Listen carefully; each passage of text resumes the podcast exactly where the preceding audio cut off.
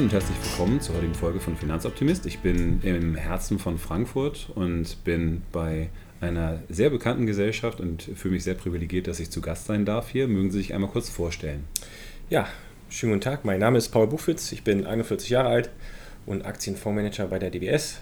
Jetzt seit 2007 und äh, manage einen Nachhaltigkeitsfonds, den DWS Invest SDG Global Equities das ist ähm, für mich eine, eine, sehr, sehr schöne Sache, dass ich jetzt gerade eben bei so einer großen Gesellschaft sein kann, die sich in der Richtung jetzt auch neu ausrichtet, wenn ich das jetzt so verstehe, immer weiter den Bereich anspielt. Wie ist da jetzt aktuell der Status? Also ich habe jetzt vorhin im Vorgespräch so zwei, drei Dinge gehört, die mir auch so ein bisschen leuchten in die Augen zaubern. Was kann man bei der DWS jetzt aktuell erwarten und wie ist da die, die Herangehensweise vielleicht auch an das Thema Nachhaltigkeit? Also das Thema Nachhaltigkeit spielt bei uns schon ganz lange eine relativ prominente Rolle. Wir waren eine der ersten Unternehmen, die die UNPRI, also die Principles of Responsible Investments, in Deutschland unterzeichnet haben. Ich glaube, sechs oder siebte waren wir hier. Also das hat bei uns einen ganz großen Stellenwert. Und es ist schön zu sehen, dass dieses Thema jetzt so am Momentum gewinnt und äh, wir jetzt mit immer mehr Lösungen für den Kunden kommen und immer mehr nachhaltige Alternativen auch zu den Standardprodukten ähm, anbieten. Und zum Zweiten ist es so, dass das ganze Thema Nachhaltigkeit, ESG, quasi bei der DWS integriert wurde. Das heißt, auch für Fondsmanager, die keinen Nachhaltigkeitsfonds managen, auch diese Fondsmanager müssen sich mit den ESG-Kriterien auseinandersetzen. Das ist auf jeden Fall eine Sache, die dann in breiter Front umgesetzt wird. Ähm, Gab es denn da irgendwie Hürden und Hindernisse? Also war es so, dass man sagen würde, das ging von Anfang an glatt durch? Oder äh, ist es so, dass, dass man da äh, bei allen immer jetzt offene Türen einrennt aktuell? Also aktuell schon. Okay. Das Interesse nimmt sehr stark zu, aber es war natürlich nicht immer so. Und das, ich glaube, die Gesellschaft oder innerhalb der Gesellschaft, die bei uns, bei der DWS, hat sich ein ähnlicher Wandel auch vollzogen wie bei der Bevölkerung allgemein oder bei Investoren im Allgemeinen. Das war ja anfangs so, dass sehr viel Skepsis äh, vorhanden war, wenn es, ging, wenn es darum ging, nachhaltig zu investieren, war immer so die Denkweise, naja, ähm, wenn ich nachhaltig investiere, muss ich auf Performance verzichten. Das hat sich dann so weit gewandelt, dass ähm, auch aufgrund der Ergebnisse, die solche Fonds geliefert haben oder solche Produkte, dass es hieß, okay, die haben zumindest die Chance, die gleiche Rendite ähm, zu ähm, erwirtschaften wie normale breite Indizes. Und mittlerweile sind wir an dem Punkt, wo sich immer mehr herauskristallisiert, dass dieses Thema Nachhaltigkeit sogar ein Rückenwind ist für die Anlage und somit sogar eine Outperformance auch möglich ist. Und das ist natürlich unser Ziel, was wir versuchen und daran glauben wir mhm. ganz fest, ja. Wenn wir jetzt äh, mal vielleicht auch die letzten sechs bis zwölf Monate zurückblicken, gab es da, gab's da Events oder ähm, Dinge, die Sie besonders begeistert haben jetzt in Ihrer Arbeit? Also gab es irgendwas, wo Sie sagen würden, das war einer der schönen Momente oder eine, eine schöner Meilenstein, den man erreicht hat?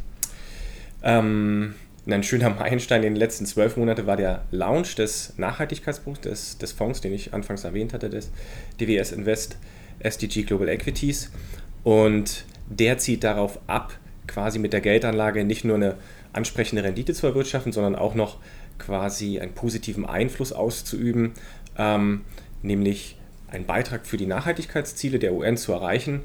Und ähm, was mich besonders gefreut hat, ist, dass wir hier wirklich am Puls der Zeit waren und das Thema richtig gut bei den Kunden ankam. Wir haben äh, unter anderem die Postbank hier als Vertriebspartner. Und das ist ja ein neues Thema und neue Themen sind ja oft auch immer mit ein bisschen Skepsis versehen und der Fonds hatte natürlich auch keinen Track Record vorher, weil er neu aufgelegen wo, äh, worden ist. Und trotzdem ähm, haben die Kollegen von der Postbank hier einen super Job gemacht. Und ähm, ja, die Kunden, das, das scheint wirklich auf offene Ohren äh, gestoßen zu sein, haben das Produkt sehr gut nachgefragt. Wir kriegen positives Feedback, jetzt auch von der Deutschen Bank, die das auch vertreibt. Insofern war das schön zu sehen dass das auch wirklich beim Endkunden ankommt. Ich ähm, werde ja nicht müde, auch mal über deine Vergangenheit selber nochmal zu sprechen. Ähm, ich war tatsächlich dieses Jahr auch auf der Deutschen Bank Jahreshauptversammlung, habe den Herrn Sewing da auch selber sprechen gehört. Der hat ja dann relativ häufig auch das Wort nachhaltig und Nachhaltigkeit mit reingebracht. Ist das auch nochmal ein, äh, ein Punkt, wo man äh, nochmal mehr Rückenwind bekommt, wenn dann das auf oberster Ebene angesiedelt wird, auch bei Produktpartnern? Also hat man das gespürt jetzt auch in den letzten anderthalb Jahren? Also ich glaube schon, dass das eine Auswirkung hat, auch wenn man gerade mit unseren ähm, Vertriebspartnern spricht und es gesehen wird, dass das nicht einfach nur ein Nischenthema ist, sondern dass das ein ganz zentrales Thema ist und nicht nur für die DWS, sondern auch für die Bank. Und ähm, das heißt natürlich auch, dass da ähm, enorm viele Ressourcen auch in diese Richtung fließen, was vielleicht nicht der Fall ist, wenn es auch nicht äh, wirklich in der zentralen Strategie der Bank mit drin ist. Und es zeigt einfach nochmal, wie groß hier das Commitment ist. Und ich glaube, das gibt auch nochmal den Anlegern ein ganz gutes Gefühl, zu sehen, dass er hier wirklich ähm, unterstützt wird, nicht nur von der Gesellschaft, sondern auch von der ganzen Bank, dass dieses Thema hier ein großes Thema ist, was uns auch länger begleiten wird. Mhm. Also das heißt, äh, weg von der Idee, dass es nur ein Trend ist. Ne? Also ähm, es gibt ja dann die verschiedensten Trends, die in der Vergangenheit auch mal dann durchs Dorf gejagt worden sind, wie man es so heutzutage sagen würde. Ähm, Nachhaltigkeit wird wohl nicht mehr wegzudenken sein, auch unter dem Action Plan for Sustainable Finance, den wir demnächst haben werden. Ähm, wenn wir die äh, Ausrichtung auf SDGs dann nochmal nehmen, also die Sustainable Development Goals der UN, wie wird das denn, äh, wie spiegelt sich das im Produkt wieder? Also mhm. ähm, wird dann gesagt, okay, äh, Nummer eins wird durch die und die Position vertreten oder wie kann man das äh, da rauslesen? Also wir haben zwei sozusagen Ebenen, wenn es um die Nachhaltigkeit geht bei dem Produkt.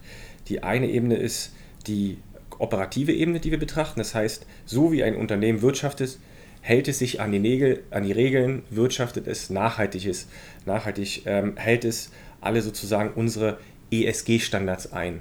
Ähm, zum Beispiel hält es sich an Arbeitsbedingungen, Umweltstandards und so weiter. Das ist die operative Ebene. Da gucken wir noch gar nicht, was das Unternehmen zum Beispiel produziert. Das kann auch ein, zum Beispiel ein Kinobetreiber sein, der sehr nachhaltig äh, auch mit seinen Mitarbeitern umgeht. Ähm, das ist die eine Ebene. Ähm, und die zweite Ebene ist äh, die, der Beitrag zu den Nachhaltigkeitszielen der UN. Und hier gucken wir auf die Produktebene. Ebene. Hat das Unternehmen Produkte und Serviceleistungen, mit denen es potenziell zur Zielerreichung der Nachhaltigkeitsziele beiträgt? Und da ist ein ganz klassisches Beispiel zum erneuerbare Energie. Das würde dann zum Klimaschutz beitragen. Unternehmen, was 100% quasi Solarstrom äh, produziert, würde dann zum Beispiel 100% zu dem Klimaschutzziel beitragen. Und so messen wir, wir das. Wir messen den Umsatzbeitrag des Unternehmens, den potenziellen zu diesen Nachhaltigkeitszielen im Portfolio. Das heißt, im Fokus steht dann eher die Unterstützung des Positiven, weil sehr häufig wird ja auch in Deutschland eher ein Cherrypicking betrieben, dass man gesagt hat, ja, das und das Unternehmen darf da aber nicht mit drin sein, weil das böse ist, so wenn man das im Umgangssprachlich mal sagt. Ähm, was hat denn da das größere Gewicht? Also wenn Sie sagen, mhm. die ESG-Ebene, wenn die nicht durchstoßen wird, dann kommt das gar nicht erst in Frage? Oder wie gehen Sie daran? Ganz genau. Wir suchen hier die Vorreiter, ähm, wenn es in den Bereich ESG geht. Ähm, wir haben auch einen bestimmten Prozentsatz an Unternehmen, die quasi eher eine neutrale Performance haben, Richtung Nachhaltigkeit. Da dürfen wir 15% auch vom, äh, von diesen Aktien äh, im Portfolio haben. Allerdings Nachzügler, die wirklich ein schlechtes Rating haben, die wirklich gegen bestimmte Standards verstoßen, die finden den Weg nicht in Port ins Portfolio. Und bei Unternehmen, die im Portfolio sind, ist es natürlich trotzdem so, dass wir diese Unternehmen auch versuchen, aktiv zu verbessern über das zum Beispiel Abstimmungsverhalten bei Hauptversammlungen, aber wir machen auch Engagement, wir schreiben die Unternehmen an, wenn uns Sachen auffallen, wo wir sagen, da gibt es noch Verbesserungspotenzial. Allerdings sagen wir, Unternehmen, die hier völlig aus der Reihe fallen, wie zum Beispiel ein Waffenhersteller, den können wir nicht investieren und da, wir werden auch nicht dazu kommen, dass das Unternehmen das komplette Geschäftsmodell aufgibt und morgen Eiscreme verkauft. Das ist sehr unwahrscheinlich und deswegen schließen wir die Unternehmen aus. Allerdings hat das trotzdem einen sehr großen indirekten positiven Effekt, denn was wir jetzt erleben ist, dass immer mehr Unternehmen mitbekommen, dass wenn sie bestimmte Kriterien nicht erfüllen, sie einfach nicht im Universum von Investoren sind. Und ich komme gerade aus Amerika äh, von einer Dienstreise, war auf einer Konferenz von Technologieaktien und dieses Thema war im letzten Jahr überhaupt nicht auf der Agenda. Es hat kein Mensch drüber gesprochen.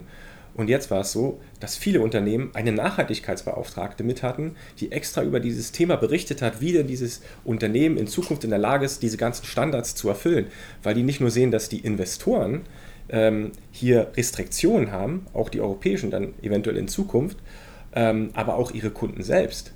Das heißt, es wird ja auch untersucht, wie sieht so eine Wertschöpfungskette beim Unternehmen aus. Und wenn der Zulieferer ähm, sich bestimmte gegen bestimmte Regeln verstößt, Umweltstandards verstößt, dann fällt das auch auf den Kunden zurück, auf das Unternehmen, in das wir vielleicht investieren wollen. Und das breitet sich immer weiter aus. Und ich glaube, das ist auch schon ein ganz großer positiver Effekt, wenn man sich hier auf die Vorreiter fokussiert, aber den Unternehmen klar kommuniziert, ähm, auf was wir Wert legen und was uns wichtig ist und was unsere Standards sind. Und das merkt man so, zieht sich jetzt durch die Kette von Unternehmen und alle sind jetzt sehr wiss oder begierig, das äh, auch mit aufzunehmen und ihre eigenen Standards zu verbessern. Und das ist ja schon ein ganz großer positiver Effekt, den wir da erzielen. Mhm. Ich meine, äh, der Podcast heißt ja nicht umsonst Finanzoptimist. Das heißt, die positiven Dinge wollen wir gerne in den Vordergrund stellen. Wo kann man denn besonders diese positiven Trends sehen? USA haben Sie jetzt eben schon angesprochen gehabt. Äh, gibt es da diese Vorreiter kumuliert in bestimmten Regionen? Also gibt es äh, die im globalen Süden nicht so stark wie im globalen Norden oder kann man das nicht so einfach sagen? Ich weiß gar nicht, ob man das so pauschalisieren kann. Natürlich ist Kalifornien Vorreiter. Also das kann man schon sagen. Da findet man sehr, sehr viele Unternehmen, die in Bezug auf Nachhaltigkeit Vorreiter sind. Natürlich auch, weil Kalifornien eigene Regeln hat ähm, auf äh, bundesstaatlicher Ebene, ähm, die noch strenger sind. Und äh, insofern müssen sich da die Unternehmen schon an diese Standards halten. Also das kann man schon sagen. Ansonsten ist es wirklich schwierig zu sagen, ob es da regionale Trends gibt innerhalb der USA. Man kann es natürlich weltweit runterbrechen. Und da ist es ganz klar so, das hat auch ähm, Sigmar Gabriel nochmal auf unserer Investmentkonferenz im letzten Jahr zum Ausdruck gebracht. Europa ist nicht mehr in vielen Sachen Vorreiter, aber in Sachen Nachhaltigkeit, da sind wir, da bilden wir sozusagen äh, die Spitze. Ähm, und würde ich sagen, grob gefolgt von den USA, auch wenn mit weitem Abstand. Ähm, und dann kommt Japan und die äh, Entwicklungsländer, wo das Ganze noch etwas hinterherhinkt, wenn man sich die Unternehmen anguckt. Ähm, aber das bewegt sich alles in quasi eine, eine positive Richtung.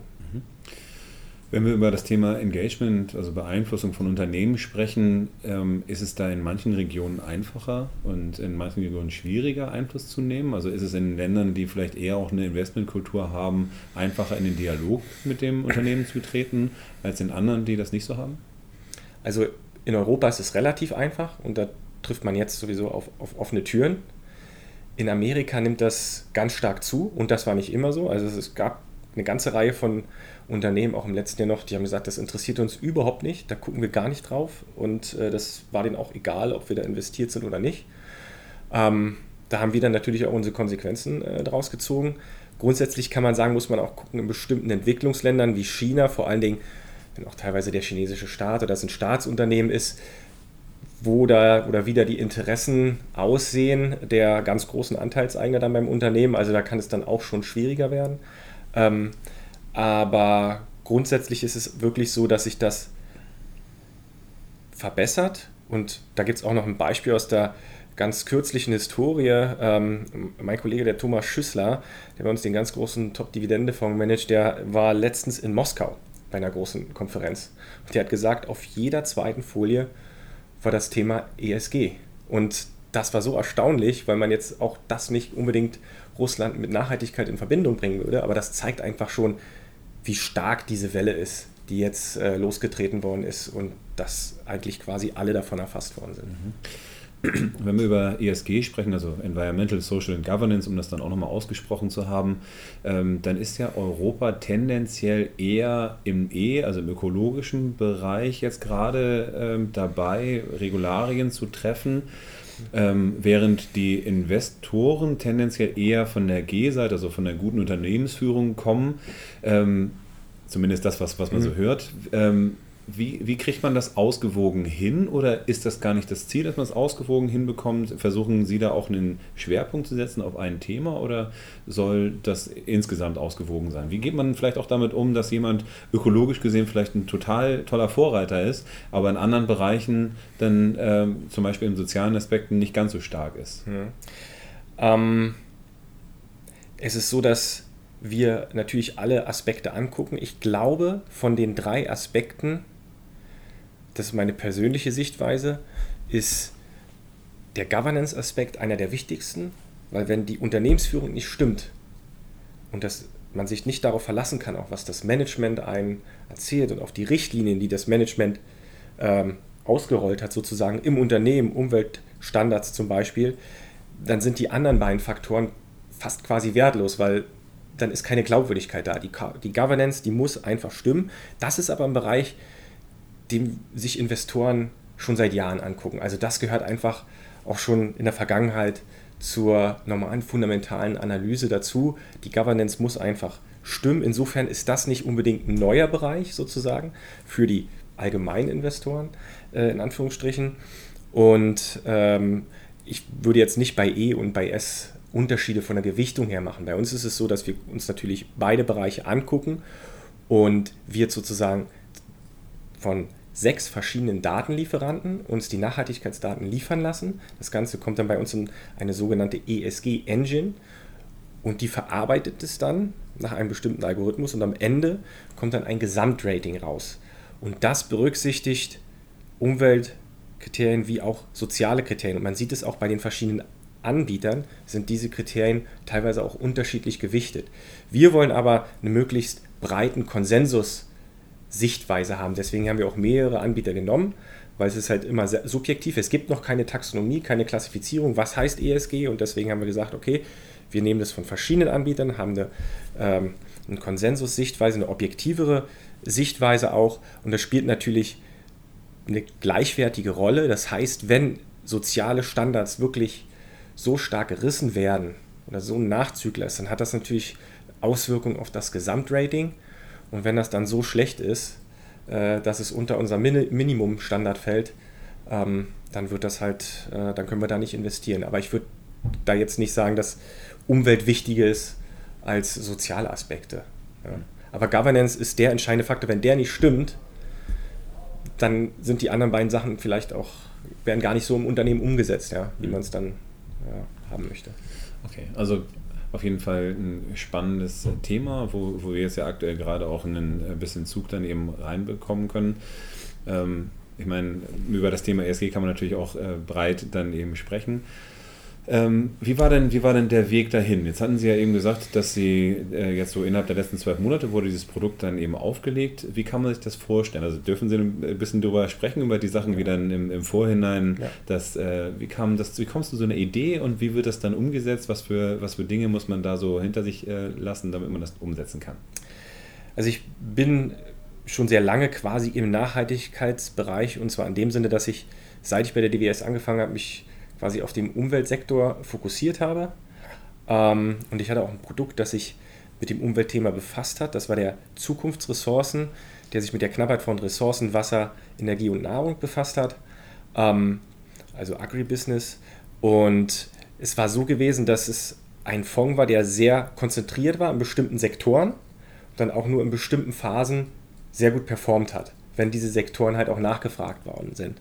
Nun ist es so, dass ein Drittel des Fonds war ähm, der Agrarteil und der Agrarteil, der hat seit Jahren performt, der hat er nicht richtig performt und es fiel uns immer schwerer dann auch diese These aufrechtzuerhalten, dass es hier, das auch mit den Gesprächen mit dem Unternehmen, dass wir hier enorme positive Trends sehen. Insofern haben wir gesagt, ähm, es macht Sinn, dieses Produkt breiter aufzustellen möglichst so, dass man in einem globalen Kontext auch in jeder Marktphase die Chance hat, vernünftig zu performen.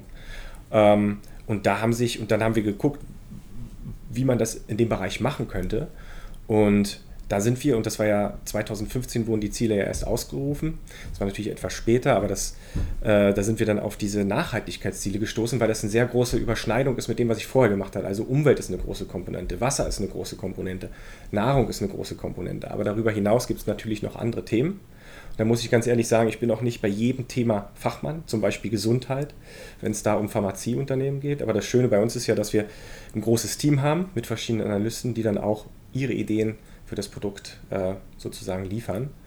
Und das Schöne ist halt, dass wir jetzt den Fonds breiter aufstellen konnten und somit dann auch ähm, nicht die Angst haben müssen, selbst wenn es mal vielleicht zu einer schwierigen Marktphase kommt, dass wir hier ähm, sozusagen komplett, ähm, ich sage es jetzt mal auf Englisch, mir fällt es gar nicht, out of favor sind mit diesen Produkten oder mit, die, mit den Aktien, die wir im Portfolio haben und sehr stark underperformen. Mhm. Das ähm, diese breite Diversifizierung ist ein, ist ein sehr großer Vorteil. Und so kam das eigentlich, dass wir. Das heißt, der wurde dann umgewandelt oder neu gelauncht? Oder? Genau, also wir haben äh, erst ein komplett neuen Launch gemacht von den DWS Invest SDG Global Equities und haben einen Monat später den DWS Zukunftsressourcen ähm, umbenannt und auch die Strategie dann verändert in den DWS SDG Global Equities. Die beiden Strategien werden aber parallel sozusagen gefahren. Das eine ist mehr auf dem deutschen Markt sozusagen und das andere ist eine Hülle, mit der man in ganz Europa quasi verkaufen kann.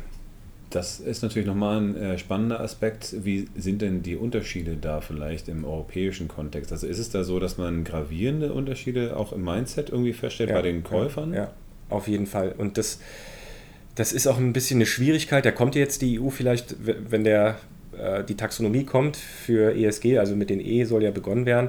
Ich gebe Ihnen ein Beispiel. Ähm, in Frankreich ist Atomkraft super positiv besetzt. Die denken jetzt mit dem Klimapaket oder mit dem Green New Deal, dass jetzt Atomkraft weiter ausgebaut wird. In Deutschland ist eine, wissen wir, es hat eine ganz andere Stellung. Ähm, wenn wir jetzt in Richtung Holland gehen, das war auch sehr spannend, da ist das nächste große Thema, ähm, was wir gemerkt haben bei Investoren Zucker. Die sehen das als, ja, ähm, als, als Nahrungsmittel, was schädlich ist und wollen das möglichst in ihren Nachhaltigkeitsprodukten komplett verbieten. Ähm, dann waren wir in, äh, in Dänemark und da war das Thema Steuervermeidung ganz weit oben auf der Liste. Also so eine Konzerne, so eine großen Konzerne, Google, Apple, die dann in bestimmten Ländern ihre, ihre, äh, ihren Steuersitz sozusagen haben und versuchen, Steuern zu vermeiden. Also jeder hat andere Schwerpunkte, jeder sieht es anders und man muss da, das ist die Schwierigkeit, so ein bisschen den Konsensus finden. Weil wenn man alle Kriterien berücksichtigt, kann man gar nicht mehr investieren, weil jeder irgendwo eine andere Sicht hat. Und das spiegelt sich auch bei den Ländern wieder. Und deshalb ist es, glaube ich, ganz gut, wenn die EU jetzt äh, irgendwann mit ihrer Taxonomie rauskommt. Aber in der Zwischenzeit versuchen wir so eine breite Sicht zu haben mit unseren sechs verschiedenen Anbietern, dass wir da wirklich den Konsensus äh, treffen. Wir sind jetzt schon sehr weit fortgeschritten in der Zeit, deswegen vielleicht äh, nochmal so ein, so ein kleiner Ausblick vielleicht, worauf wir uns noch freuen können. Jetzt ist das äh, ja im, äh, noch relativ jung, das, äh, das SDG-Produkt. Aber wo geht die Reise hin? Worauf äh, können wir uns freuen, wenn wir bei Ihnen mit am Ball bleiben? Also auf, ich denke, dass wir hier die Möglichkeit haben, auch weiterhin eine sehr gute Performance abzuliefern. Das ist natürlich kein Versprechen. In der Vergangenheit haben wir aber gezeigt, dass das möglich ist, auch mit solchen, mit so einem Thema. Und ich glaube, allein durch die EU-Regulierung wird sehr, sehr viel Geld in diese Anlageklasse fließen, Nummer eins. Nummer zwei ist, glaube ich, aber auch, dass immer mehr Investoren erkennen, welche Vorteile es bringt, wenn man so ein Unternehmen ganzheitlich untersucht, nicht nur die klassischen Kennziffern, sondern auch ein bisschen drumherum schaut und sich auch die ESG-Kriterien anguckt, weil die können auch ein sehr großer Performance-Treiber sein. Zum einen, zum anderen aber auch Risiken vermeiden. Und ich glaube persönlich, dass sich das bei den Investoren ähm, dass das irgendwann bei den Investoren ankommt und solche Aktien vielleicht in Zukunft auch mit einer höheren Bewertung äh, handeln werden. Und somit bin ich fest davon überzeugt, dass so eine Anlage das Potenzial hat, ähm, den Markt auch zu performen. Und äh, ich hoffe, dass wir das in Zukunft sehen werden und dass wir hier noch enorme Zuflüsse in das, in das Produkt sehen. Denn umso mehr in diese Anlagekategorie geht, und das ist ja auch das Ziel der EU, man hat damit einen positiven Einfluss auf die Unternehmen. Und umso mehr Geld in diese Anlageklasse gehen, umso mehr das die Unternehmen sehen umso mehr werden sie sich bemühen, auch dort mit dazuzugehören und ihr Verhalten ändern mhm. und einen positiven ähm, ja, Beitrag leisten auch. Okay. Apropos Hashtag positiver Beitrag, ähm, wo kann man denn bei Ihnen, also auch wenn das für die meisten Leute wahrscheinlich auf der Hand liegend ist, aber wo findet man denn das Produkt jetzt, wenn man im Internet mal sucht, dass Sie mal einmal, mal sagen, wo man das nachschlagen kann? Also man findet natürlich ganz viele Informationen auf unserer Homepage, auf der DWS-Webseite. Ähm, man kann es bei der Postbank erwerben, man kann es bei der Deutschen Bank okay. erwerben. Also das heißt äh, dws.de und dws.com wahrscheinlich. Genau. Und ähm, da dann gerne nochmal reinhören. Es war mir auf jeden Fall eine riesige Freude, hier da zu sein. Von mir findet ihr noch mehr Sachen, auch vielleicht den einen oder anderen Anbieter von Daten. Ne? Also ich äh, will jetzt da nicht zu viel, zu viel drüber reden, aber ähm, Professor Bassen hatten wir im Vorgespräch schon mal gehabt. Also wer da noch ein bisschen Hintergrundinfo haben möchte, www.finanzoptimist.com slash podcast. Und ich äh, ja, bedanke mich, dass ich heute hier sein durfte. Ich habe zu danken. Vielen Dank.